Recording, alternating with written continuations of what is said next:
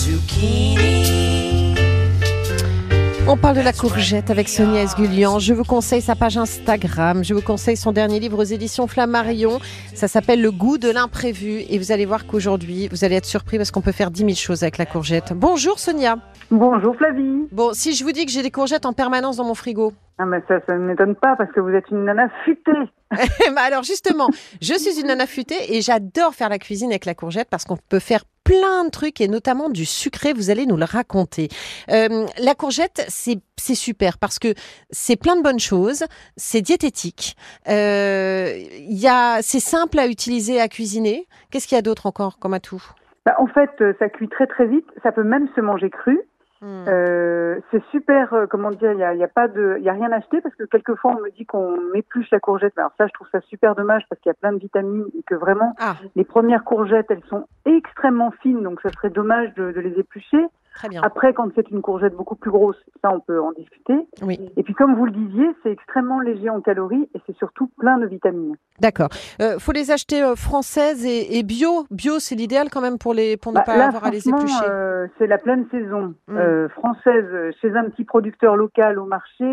ça coûte pas très cher. On est autour, je, je crois que j'ai regardé il y a deux jours, 2,30 euros, 2,40 euros maxi. Hmm. Franchement, ça vaudrait pas le coup de, de les acheter sous, sous film plastique et qui viennent de, de, per- de perpète, quoi. Ça serait vraiment très dommage. On est d'accord. Il y en a des jolies en plus. On peut faire plein de trucs trop jolis. La jaune, la blanche, la verte. Ah, mais plein d'autres. Il y en a même une blanche, une, une blanche d'Égypte qui est extraordinaire, qui est très douce. Alors celle-ci, on peut même la couper en petits tronçons et la farcir. Euh, on a les, les toutes petites rondes. Alors, je sais pas quelles sont vos préférées. Moi, en ce moment, c'est les toutes petites rondes euh, jaunes, Oui. presque sucrées. Et alors celles-ci, on peut s'amuser à les farcir, à Oui. les couper, à les griller. C'est magnifique. Euh, faut les faire dégorger ou pas? Moi, je le fais pas. hein. Alors pas du tout, parce qu'en fait, euh, c'est pas du tout comme le, le concombre où on, vraiment on aurait besoin d'attendrir un petit peu la, la chair. Quelquefois, quand la, la courgette est un petit peu grosse et quand on va la découper, si on trouve un petit peu de graines, avec le vide-pomme, on peut enlever le cœur. Ça, c'est possible. Mais franchement, la courgette, ça ne se dégorge pas.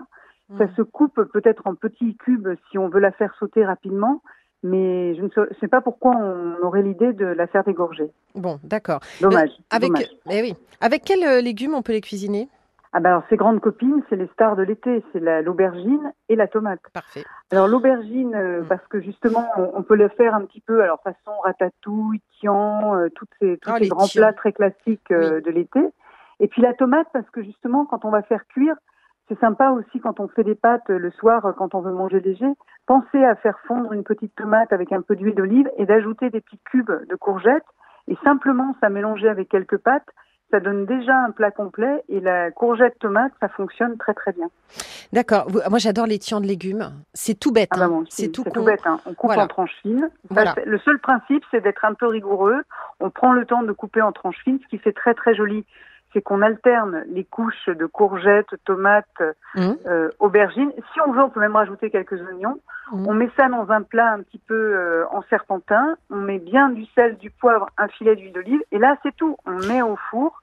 On laisse cuire bien fondant et c'est un délice. Et puis alors surtout, moi ce que j'adore, c'est que ce sont des plats très beaux à apporter sur la table. Et c'est magnifique. envie, en fait. Même si on n'aime pas trop les légumes, on trouve ça beau et on a envie de manger des légumes. Non, c'est absolument magnifique. Avec quoi vous faites vos, vos courgettes farcies? Alors mes courgettes farcies, je les fais avec tout ce qui me reste à la maison. Très souvent, euh, les toutes petites courgettes jaunes dont je vous parlais tout à l'heure, euh, il me reste un, un petit peu de viande. Alors ça peut être euh, du rôti, du, du poulet, enfin tout ce que ce qui me reste. Je vais hacher ce, ce reste de viande. Je vais rajouter un petit suisse parce que ça, ça va apporter du moelleux. On peut également, si on le souhaite, rajouter euh, du pain. Mm. Moi, j'utilise souvent aussi de, de la semoule ou même quand il me reste un petit peu de taboulé, c'est c'est très très bon. Oui. Donc on mélange ça, on ajoute de l'échalote, du sel, du poivre et on va ouvrir la, la petite courgette ronde. Avec une cuillère, on va enlever un petit peu de, euh, de la chair et on met euh, donc cette farce de viande.